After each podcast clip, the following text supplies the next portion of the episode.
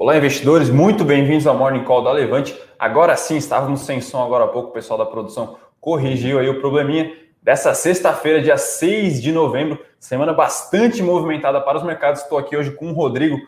Tudo bem, Rodrigo? Bom dia, investidores, como vai? Para a gente falar um pouquinho de mercado, as principais notícias, eleições americanas, um panorama macro e também ações, temos aí importantes resultados que aconteceram na noite de ontem, né? Bom, é, falar um pouquinho, primeiramente, sobre o desempenho dos índices na madrugada, né, Rodrigo? A gente tem um pouquinho de realização de mercados, é isso mesmo? Isso Fala um pouquinho para a gente como foi Europa e Ásia. Bom, depois de um rally, né, de cerca de três dias aí, mercado bastante animado com as eleições americanas, teve uma leve realização aí, com agora vai ter uma perspectiva um pouco mais instável, né? Uhum. Tá bastante empatado as eleições americanas. E também tem a declaração, né, do nosso querido do presidente Donald Trump, falando aí do, do, que vai judicializar de qualquer maneira. Então tem essa uhum. instabilidade que é o cenário que a gente tinha falado uhum. que seria negativo, né? Então, mas de qualquer maneira está tendo uma leve queda nos índices europeus aí, a Alemanha caindo 1,16, uh, França caindo 1% também. Já bolsas asiáticas levemente positivos, tá? Fecharam aí uhum. o Japão, a Nikkei, fechando com 0,91 de alta, mas de qualquer maneira o movimento ainda é um pouco leve, mas sim para baixo, né? Digamos assim, em geral. E assim, aquele panorama do, do, do da, da, votação dos Estados Unidos extremamente apertada, parece agora até mudar um pouco, né? Então o Berê, Felipe Berenguer, cravou aqui o 270 a 268, número de delegados. delegados. Agora surge a possibilidade de uma vantagem um pouco mais ampla, né? À medida em que Biden, se não me engano, passou na Geórgia e vai encostando ali na Pensilvânia. Exatamente. São os famosos votos via Correios, né? Que são majoritariamente democratas. É, democratas, né? Azuis, como a gente gosta de falar. Então tem essa possibilidade. Mesmo assim, o Trump deu essa declaração de que vai judicializar, né? Que é pedir a recontagem, enfim. Tem-se é, esse, esse aparato jurídico em alguns estados um pouco mais presente por lá, mas parece ter um pouquinho de um mercado buscando algum motivo para realizar após um pequeno rally, né, Rodrigo? Então, o está subindo aí, se não me engano, quase 8% na semana, né? Exatamente. Então, é... Saiu de 95 mil pontos para mais uma festa de 100 mil pontos, digamos assim, ontem, né? E falando aqui um pouquinho do desempenho, pelo menos por hora, o Bovespa aqui vai indicando uma, uma queda nos futuros, por Índice enquanto ainda. futuro caindo menos 0,95 aqui, o S&P também na mesma toada, 0,96, tá? O mercado abriu à vista, né, Ibov à vista, caindo um pouco menos, com menos 0,17 aí, por cento.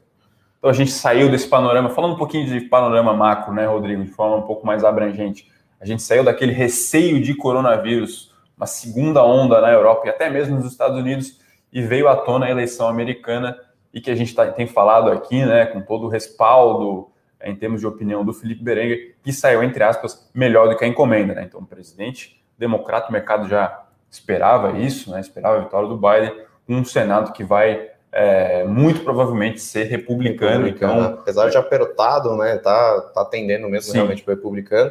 E na casa do, dos representantes, na Câmara dos Representantes também, né, equivalente à Câmara dos Deputados aqui, é, lá nos Estados Unidos também o republicano ganharam algumas cadeiras, uhum. tá? Só para só indicar alguma movimentação, mas de qualquer maneira deve se evitar essa onda azul que seria um pouco mais um pouco mais, um pouco pior, né? Sim. Digamos assim, para a situação fiscal no, nos Estados Unidos, dado um cenário de mais, mais liberação de grana aí para o mercado, Sim. digamos assim, pelo governo democrata. E lembrando, né, que começo do ano o verdadeiro receio do mercado era com outro candidato democrata, que era o Sanders, né? Sim, então sim. ali sim tinha um temor um pouco um mais do mercado, mais. que seria, de forma bem simplista, bem reducionista, né?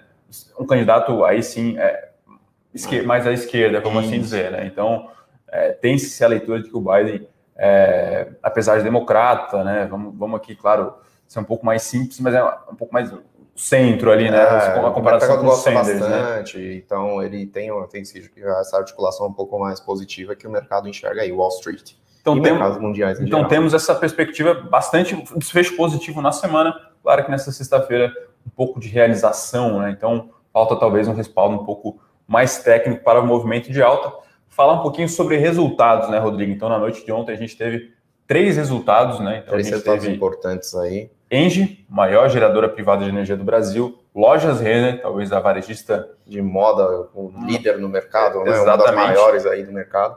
E, e o Atemi, que também é, é, uma das maiores redes de, de, administração de shoppings do país. Então, Exatamente. três resultados é, apresentados na noite de ontem, a gente analisou. É, lembrando, né, pessoal, se cadastre no Eu com isso para receber lá a análise um pouco, um pouco, mais completa, um pouco mais pouco mais de detalhe em termos de números aqui, a gente vai dar um panorama um pouco mais geral. Não vamos ficar aqui falando números, né, Rodrigo? Sim, o pessoal é, vai ficar tonto, mas a gente vai dar o nosso panorama, né? Então, falando é, de maneira ampla, né?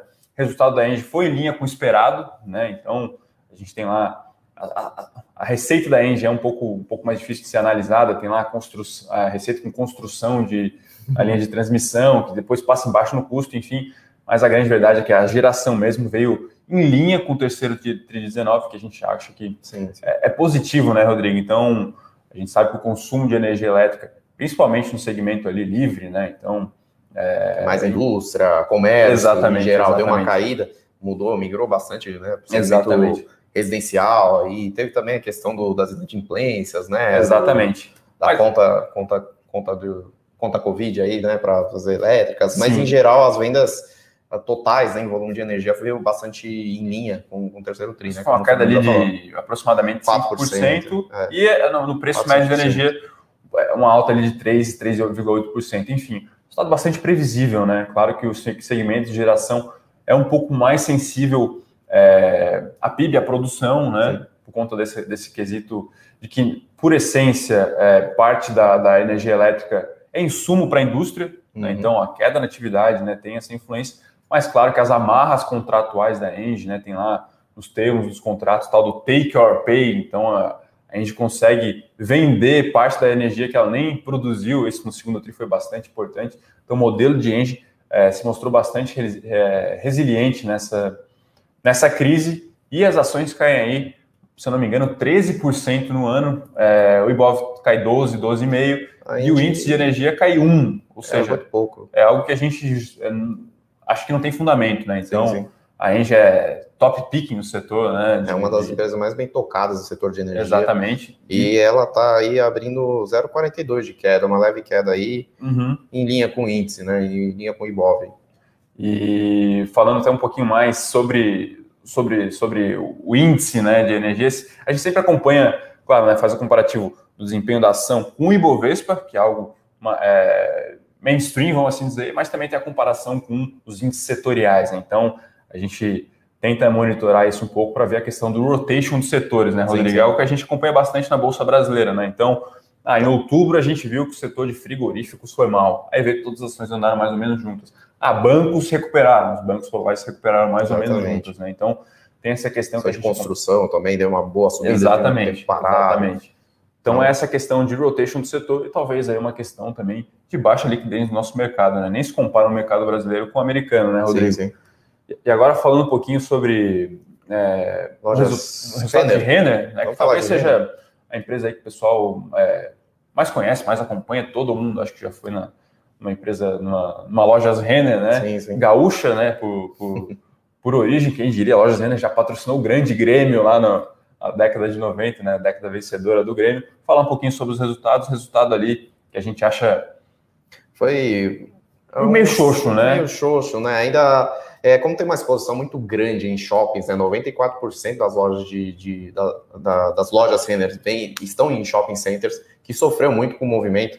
Então, as receitas ainda não foram tão animadoras. E também uhum. tem a questão do, dos estoques, né? Da coleção Sim. de inverno, que não, não deve ter vendido muito bem. Teve uhum. que dar um desconto. Né? Então a margem bruta também teve uma leve queda, ainda não conseguiu recuperar. Mas tem um ponto positivo, que as vendas digitais estão bombando né? Uhum. nas lojas Senna. Teve um crescimento aí de 200% aí no trimestre. Né? Então, vem uma estratégia bem interessante. As lojas Senders, eles têm, estão com uma operação agora que o cliente nem precisa passar no caixa, mas sim. Então, quem tem o cartão Renner, por exemplo. É o self-checkout, né? Self-checkout. Aí, quem tem o cartão Renner, por exemplo, não precisa sim. nem passar, pode pagar direto pelo aplicativo. Então, e vai na, vai na, na loja, escolhe o produto, paga pelo aplicativo, então bastante prático. Mas de qualquer maneira, a gente espera uma, uma reação do mercado aí não tão. E essa foi o primeiro, primeiro resultado trimestral da renda, a gente chama atenção para isso, né? Que ela abriu o percentual das vendas do varejo Exatamente. que foram online, né? Então, a gente observava que trimestre a trimestre a Renner falava, ah, cresceu aqui 200% na comparação trimestral. Mas, pô, se a gente não tem a base, né, não tem como saber qual é a ordem de grandeza. Então, é 16% das vendas do varejo foram vendas é, online. online, né? Algo que a gente nos surpreendeu, né? A gente achava que era menos de 10%, assim, pelas nossas projeções. Então, Sim. foi algo que chamou bastante, bastante a nossa atenção. É claro que tem um efeito base, cresceu muito e as vendas vieram um pouco abaixo é, na comparação anual, se eu não me engano, a receita caiu ali 14% ou 15%, 14%. né? E um outro indicador que é muito utilizado é, no varejo, acho que vale a pena explicar para o pessoal aqui, se possivelmente alguém for abrir a apresentação de resultado, que é o Semi-Store Sales, ou vendas mesmas lojas, muito usado para varejo, para supermercados, que calcula simplesmente é, a variação da receita, né? A receita líquida ou bruta? É, depende da, da, empresa, depende né? da empresa, mas é basicamente mede o quanto aquela loja madura, que já existe já há um tempo, né? Sem ser as lojas, as novas aberturas, que venderam, né? Crescimento dessa, dessas vendas. Então, aquela loja já estabelecida vê quanto que cresceu. Né? Então, tira as aberturas das lojas dos últimos 12 meses. Exatamente. Né? Então, sendo bem simples aqui, se Renner tivesse cinco lojas e abrisse cinco lojas nos últimos seis meses, tudo mais constante, a receita cresceria 100% e iria atrapalhar a base de comparação, né? Então, o Same-Store Sales é, busca é, é, mostrar isso, né? Mostrar. E no caso de Renner, o Same-Store Sales Caiu 17%, né, Rodrigo? Exatamente. Fala um pouquinho a comparação com o Ering e por que disso.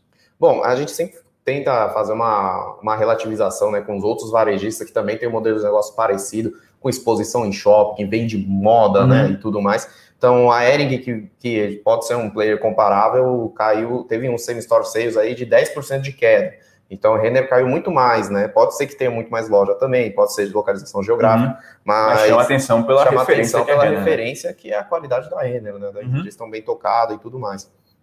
E também tem um é, na, na, nossa leitura é questão de shopping, né? Então, o Renner, a gente fez um cálculo ali, o Renner tem, se não me engano, 606 lojas no total, contando o Kamikado e o Com, enfim.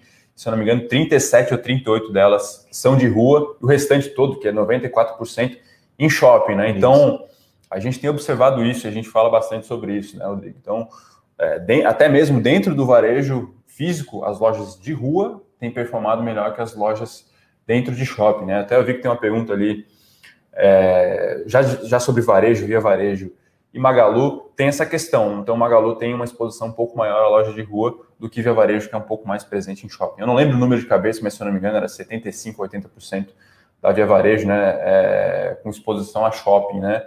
E, mas é claro que nesse caso, né, é, a leitura é um pouco diferente, né? Primeiro que não, Renner é varejo de moda, Magalu é Via Varejo, é um varejo de tudo, né? De tudo. Então, então e tem uma estratégia digital muito mais forte, né? exatamente, né? Eles, exatamente. eles focam no digital para depois ir para complementar com a, com a, parte física. Renner já é o contrário, né? Renner já tem uma presença física muito forte e vem crescendo aí no, no e-commerce como as demais varejistas de moda.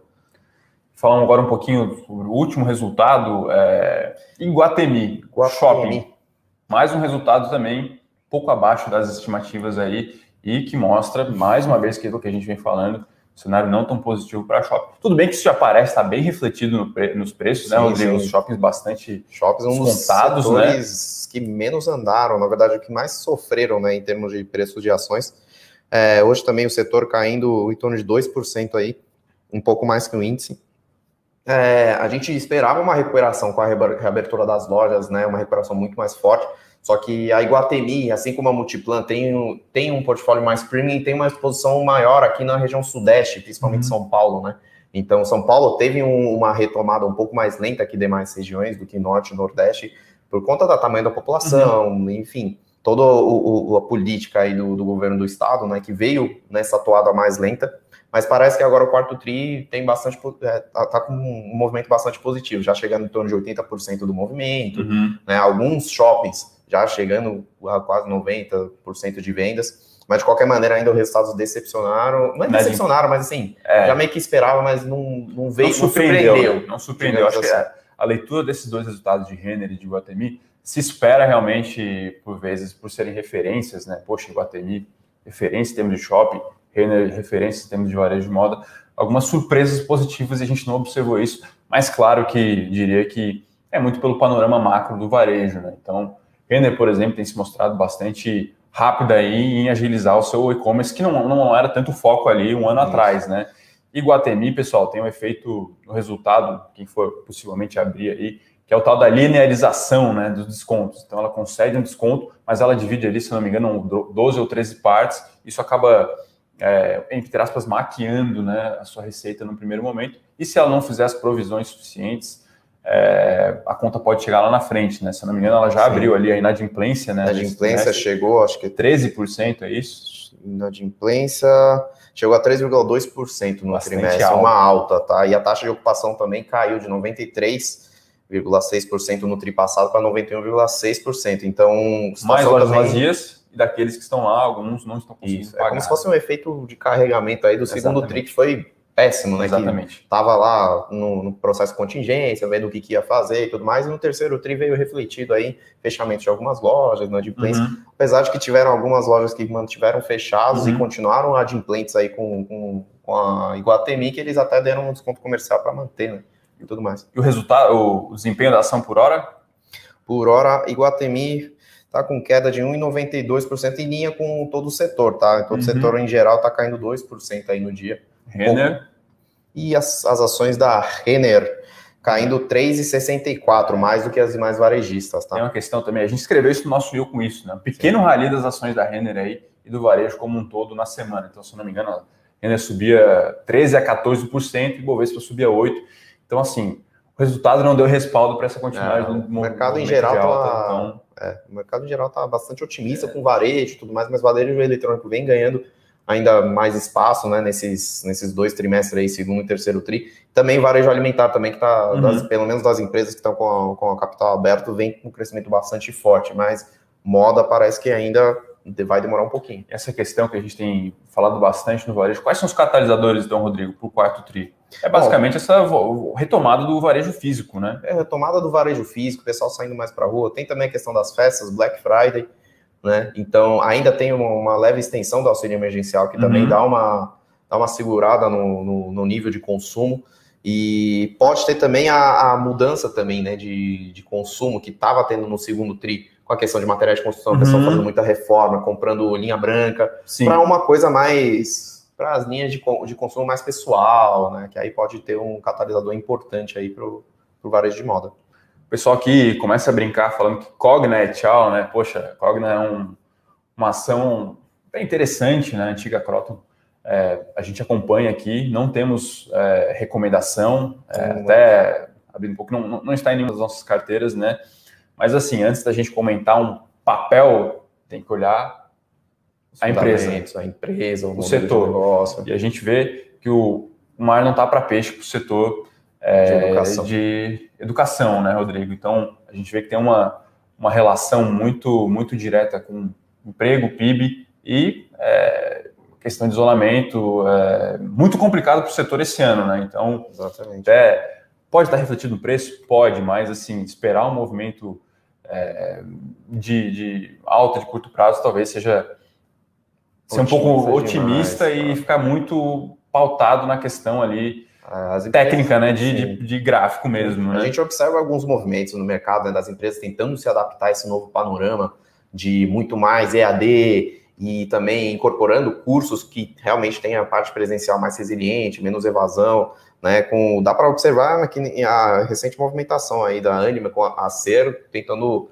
é, é, adquirir, né? Uhum. Na verdade já fechou a transação com a Anima, a Ser pode ficar com algum resquício aí de na parte do EAD mas tentando incorporar ativos que realmente façam sentido para o modelo de negócio daqui em diante. Então, uhum. precisa observar mais, eu acredito que não está um ciclo favorável para o setor, tá?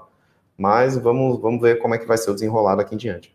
O pessoal aqui pergunta quais são as últimas novas é, das eleições, né? Então, a gente tem pouca novidade, tá? A Aurea, que faz essa, essa pergunta, não somos aqui a melhor pessoa para falar isso, a gente tem o Felipe Berenga, que foi aí o analista mais requisitado das últimas semanas, mas o panorama é praticamente o mesmo, né? Vitória do Biden e agora a possibilidade de uma vitória um pouco mais, um pouco mais, um pouco mais de vantagem. Então, Sim. o cenário base aqui que o Felipe cravou no Morning Call da quarta-feira era 270 a 268 delegados e agora parece que o Biden é, virou na Geórgia e está encostando na Pensilvânia à medida que vão chegando os tais os votos por correio. Né? Então, é, existe essa possibilidade é, de aumento né, da, da vantagem, o que diminuiria é, a possibilidade de judicialização do resultado, enfim. Mas a, na minha visão, isso já fez preço ontem, né? Então, é, o mercado sempre antecipa, né, Rodrigo? Que hoje tem esse lado aí de realização.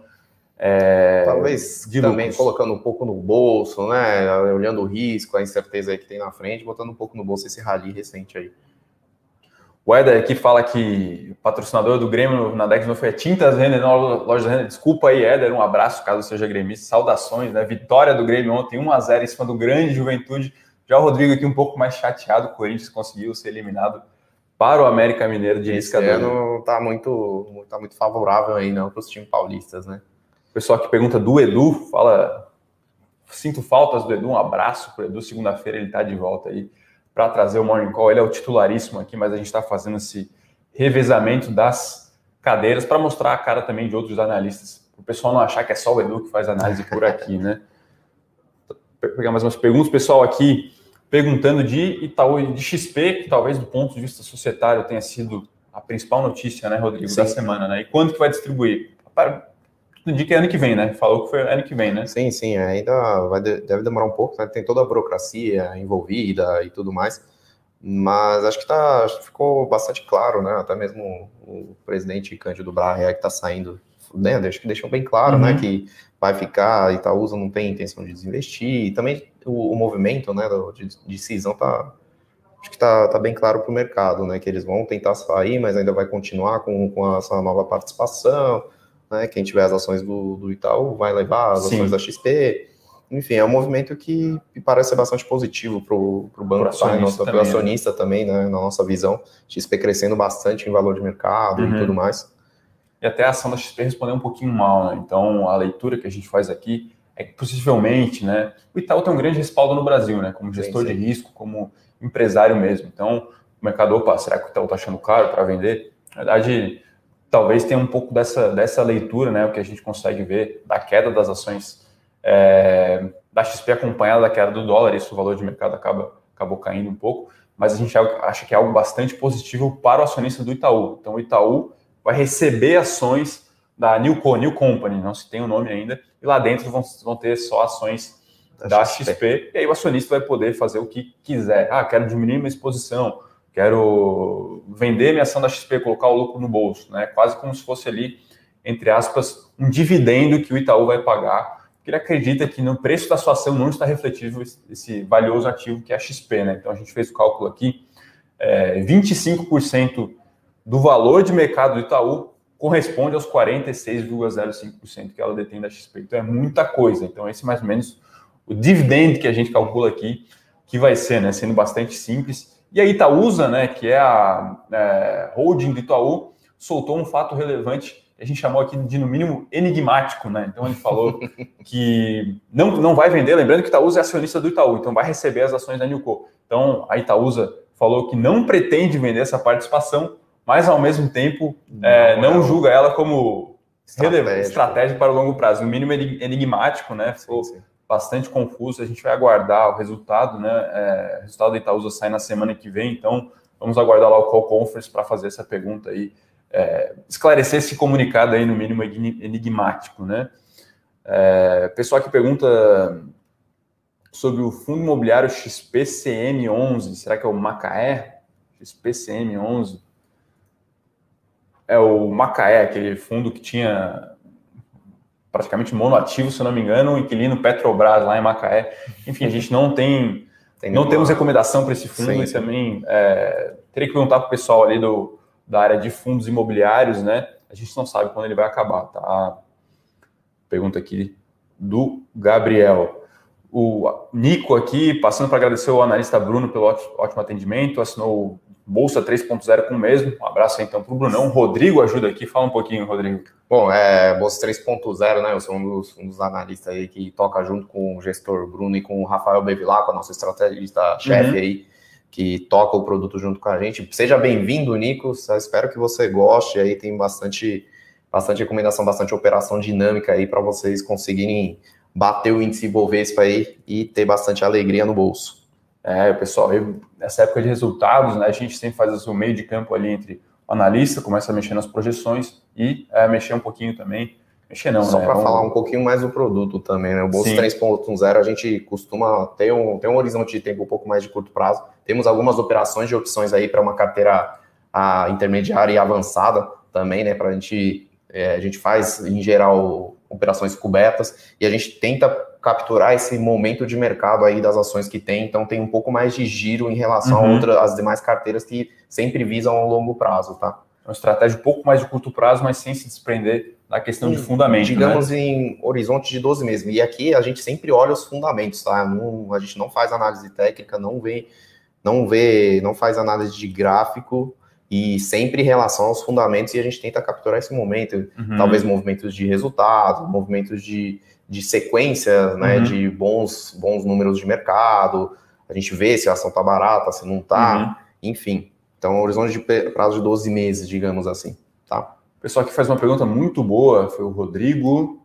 Rodrigo Rocha, poderiam falar um pouco sobre correlação positiva e negativa? Imagino que ele esteja falando mais uma, um pouco mais teórico sobre teoria moderna de portfólios, né, e otimização deles. É, enfim, os fundos de ação, principalmente no Brasil, tá, Rodrigo? Eles têm um, levam isso um pouco menos, é, tem um pouco mais de importância para isso devido é, à questão de fundamento, né? Então se olha muito fundamento, né? Claro que a diversificação em termos setoriais é muito importante. Não sei se você está perguntando mais do ponto de vista quantitativo, essa, toda essa questão fica um pouco mais é, voltada no Brasil para os hedge funds, os fundos multimercados, né? No, no Brasil, ações é realmente um pouco mais de fundamento mesmo, mas é claro que se leva muito em consideração você não ficar muito exposto a algum setor, né? Então não vamos ter não vamos mais ter 30% em bancos, não vamos ter mais 30% em shoppings, não vamos ter 30% em varejo, né? Então, ali o mainstream é no máximo 15 a 20% em determinado determinada é. setor e talvez dividido em duas ou três ações. Né? Exatamente, né? é sempre, um sempre bom diluir o risco de mercado que a gente fala, né? É, e também o, o, o, risco de diversificação é que tem alguns setores também que uma sobe e a outra cai. Uhum. Questão tem, a, tem as ações muito dolarizadas, por exemplo, né, que num momento ruim do mercado, o dólar sobe e as ações sobem junto. Então é sempre bom ah, diversificar o risco, tá, por tipo, para em caso de estratégia de ações por setores, tá, que faz bastante sentido aqui no Brasil. E também, no caso do seu portfólio em geral, diversificar por tipo de ativo também, isso é muito Sim. importante, tá? O pessoal aqui faz uma pergunta, foi o. Vamos ver. O pessoal pergunta de Panvel, foi. O Guilherme pergunta aqui de Panvel, papel amassado depois do follow A gente observou isso, né? Panvel é um caso bem interessante nesse ano aí. Farmacêutica, varejo de farmácia, né? É... Mas que realmente o papel foi bastante amassado. A gente vê isso acontecer, tá? Tá, Guilherme? É, é, depois de uma oferta secundária, normalmente tem essa questão realmente do mercado amassar, né? É uma, é uma possível interpretação também de que as ações estavam claras. Ela teve praticamente um rally ali é, alguns meses atrás, mas o desempenho no ano continua positivo, tá? Então, pegando aqui, as ações sobem 7,3% no ano, já a Raia Drogazil sobe 15%, né? Então, a gente já acredita que realmente o desconto aumentar não faz tanto sentido, esse desconto deve possivelmente é, convergir aí ou até mesmo diminuir Claro, muito por conta disso que você falou, as ações migrando para o novo mercado. Vamos acompanhar essa passagem, né? Então, até se não me engano, teve a assembleia essa semana, né? Isso deve acontecer até o final do ano. Pergunta aqui, só pergunta de IPOs, né? A gente já canalizou alguns é, ao longo desse ano, mas realmente nessa época aí de resultados, a gente está muito mais de olho nas empresas que estão na carteira, né? A gente acompanha de perto aí sim. entre 40 e 50 empresas que estão nas nossas carteiras, growth stocks, small, small caps, melhores ações, dividendos, bolsa, carta do estrategista. Então, realmente, o nosso foco acabou sendo um pouco mais as nossas empresas, né? E as possíveis movimentações que a gente vai fazer nas carteiras, tá? André pergunta aqui por que, que o mercado não gostou do resultado de BB. Olha, o resultado foi em linha com as expectativas, tá? O resultado é, não foi ruim, longe disso, mas também não foi brilhante. Então, as ações hoje, ontem, se eu não me engano, subiram um pouco menos que o Ibovespa, mas aí realmente é uma questão de qual relativo, né? Então, Santander, Bradesco e Itaú acabaram se saindo neste trimestre melhor do que BB. Vamos acompanhar agora com o novo CEO, né? Se a empresa consegue seguir esse, esse movimento de, entre aspas, turnaround operacional, né? Pessoal aqui, uh, o Adilson, né, sempre presente, um abraço para Adilson. Pergunta aqui quando saem os resultados do Grupo Mateus. Acho que a gente não não está tanto Olha, no nosso radar, né? Está no nosso radar, vamos... mas já pego aqui para você. É. Vamos lá, em breve teremos aí o, a resposta para você. Tá? Os resultados saem no dia 11 de novembro, quarta-feira que vem, após o fechamento de mercado, tá? pessoal aqui perguntou, Gabriel, o resultado de Copaz, esse foi o nosso eu com isso da terça-feira, né? O resultado da Copaz saiu na sexta-feira da última semana. Resultado bom, né? Um pouco acima ali do esperado, alguma boa gestão de custos e tal, mas o que realmente chamou atenção foi o dividend, dividend yield, yield, né? Fala um pouquinho, Rodrigo, 15% é isso mesmo? Então, um retorno de dividendos bastante elevado. Claro que isso vai ter que ser aprovado aí num, num... numa assembleia de acionistas e Exatamente. Assembleia marcada para o dia 19 e parece que o RI lá está bastante animado, pessoal aí, inclusive é, falando em desdobramento, desdobramento da ação. Da ação então, né? Realmente o pessoal lá quer um bônusinho de final do ano para ação daquela aquela decoladinha ali em dezembro. Exatamente. Pessoal aqui perguntando de construção civil, Walter Varsson aqui, realmente é, faltou o Eduardo Guimarães, né, que olhou esse, esse, setor por mais de 15 anos. A gente tem uma visão bastante construtiva para o setor, tá? Então, a gente analisou diversos IPOs até mesmo ao longo desse ano. Demos call de compra né, para a Melnick, a gente vai acompanhar todos os resultados aqui. Por hora, a gente tem lá o relatório né, das prévias das construtoras nesse ano, se o pessoal da produção puder colocar aí o link, né? E realmente o Brasil está no modo um pouco canteiro de obras, né, Rodrigo? Exatamente. Muito bom, lembrando, construção civil é um setor de ciclo longo, sensível à taxa de juros, então a gente vê Selic muito baixa, isso tem se refletido também no custo do crédito imobiliário. Então, funding barato para as construtoras e crédito abundante para os consumidores. A gente chama de fenômeno da affordability, né? Que é Exatamente. traduzindo basicamente é, se consegue bancar ou não. Então, nessa de, de, queda de juros aí muito forte, né? E como é um ciclo muito longo de, de financiamento, isso amplia muito a base de, uhum. de quem consegue obter um financiamento por um mesmo valor, dependendo da taxa de juros, tá? Então, fazendo as contas, uma queda de 6% da taxa de juros, isso praticamente dobra no Brasil a, quantidade de gente, quantidade de, base de cliente que pode, pode comprar um imóvel. Fazer um né? financiamento, né? Eles fazem um financiamento. Então, as construtoras estão acelerando as obras aí, os lançamentos estão vindo bombando, elas conseguiram capitalizar aí bastante. E tem um ciclo bastante positivo aí em geral para as construtoras. Tá claro que tem o relativo entre elas, né? A qualidade Sim. de execução, geração de caixa e tudo mais mas em geral ainda segue com um ciclo bastante positivo, tá? Mas duas perguntas bem interessantes aqui, né, Rodrigo. Aí a gente vai dar um panorama um pouco mais, um pouco mais abrangente, porque a gente não analisou os últimos resultados, né? Um deles é Grendene, então um case bastante interessante no setor de calçados. Sim. A gente até estava debatendo ao longo dessa semana, né? Então, Arezo fez um movimento, chamou a atenção do mercado.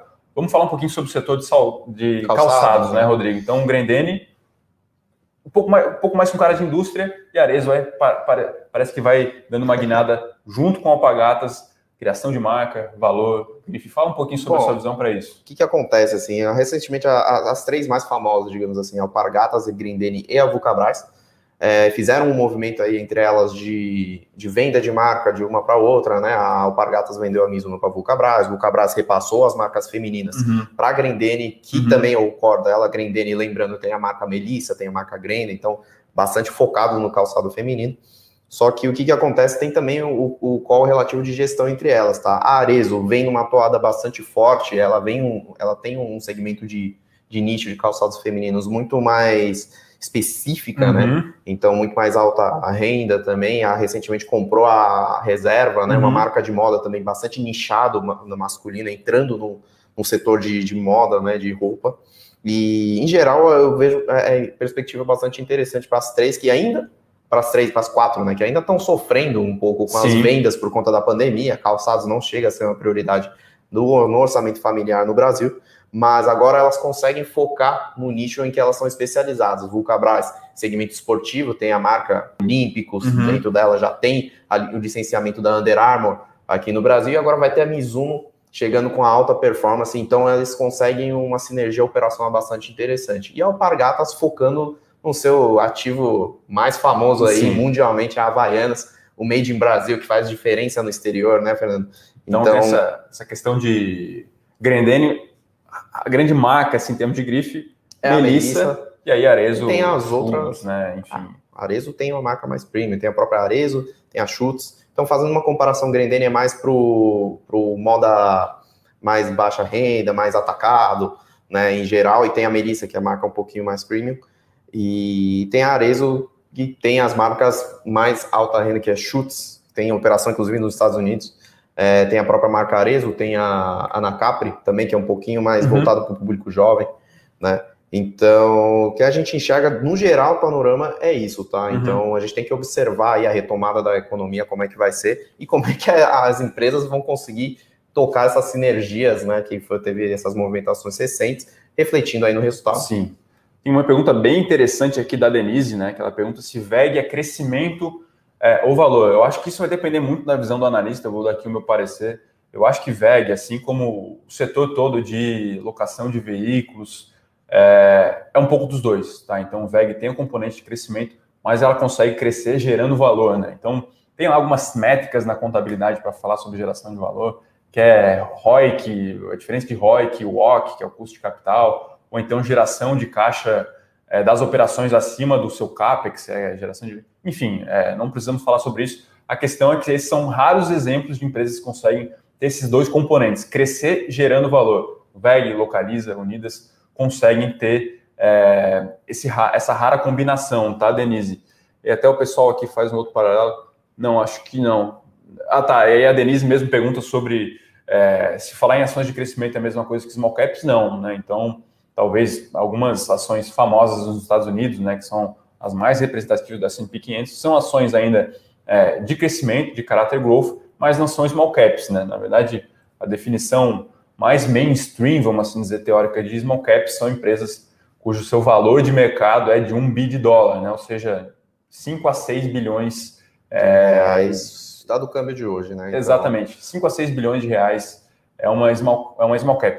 É evidente que você vai ter que fazer aí algum filtro, né? Por exemplo, hoje, né, a gente teria algumas bizarrices como é, Embraer, uma small cap, enfim, você tem que fazer ali algumas. tem que ponderar, né? Algumas Exatamente. coisas. Em geral, os que estão no índice Ibovespa não são small caps, tá? São as blue chips, são as mais negociadas, são as maiores do mercado. Exatamente. E tudo mais. E as small caps são as empresas que, em, em geral, né? Digamos, num, vamos pegar uma amostragem grande aí, em geral tem um crescimento mais forte. Uhum. E lembrando que, assim, boa parte das empresas com capital aberto na Bolsa Brasileira, por ser um tamanho pequeno, em geral, elas são líderes de mercado, tá?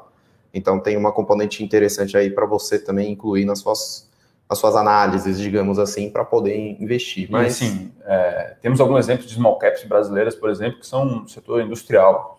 Um exemplo aqui de Porto Belo, a 50 quilômetros de Florianópolis. Um abraço se tem alguém de Santa Catarina.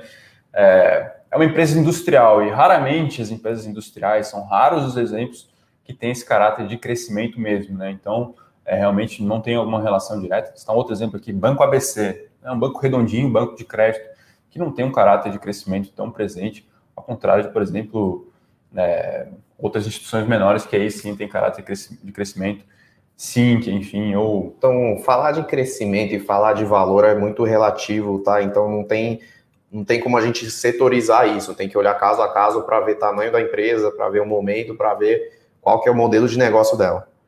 Então é isso, pessoal. Acho que essas foram as principais notícias. Estamos aqui batendo no uh, tempo regulamentar aqui, 40 minutos. 40 minutos. Vamos liberar o pessoal aí que, parafraseando Edu Guimarães, hoje é sexta-feira e ninguém muda isso, né, Rodrigo? Semana bastante longa. Vamos aproveitar um pouco, um dia um pouco mais tranquilo hoje para a semana que vem voltar com tudo. Teremos uma semana mais uma vez intensa de resultados. Robusta de resultados, tá? Muito mais do que essa semana. Exatamente. Então, a gente vai estar aqui trabalhando intensamente para trazer as melhores informações para vocês aí. Então é isso, pessoal. Continue nos acompanhando aqui no nosso Morning Call diário. Hoje à noite tem fechamento e os relatórios da série. Né? Então ontem saiu o Golf Stocks. Na semana que vem vamos trabalhar bastante para trazer os resultados com bastante detalhe. Né? Eu reitero mais uma vez, se você não está inscrito ainda no nosso Eu Com Isso, se cadastra lá para receber com mais detalhe todas essas análises, até mesmo o panorama macro do dia, análise do Felipe Berengue, que agora está com toda a moral, né? Cravou o call, acertou o call da vitória do Biden então, é, você vai poder contar com todo dia uma análise dele da principal notícia. Ele fala lá sobre a autonomia do Banco Central nessa semana, por exemplo, falou sobre a derrubada do veto da desoneração da folha, vai falar sobre eleições municipais quando for o momento oportuno, é, PEC emergencial, enfim. Então, não deixe de assinar lá, porque realmente é um conteúdo bastante interessante. Então é isso, pessoal. Obrigado, Rodrigo. Excelente final de semana e até mais. Até mais.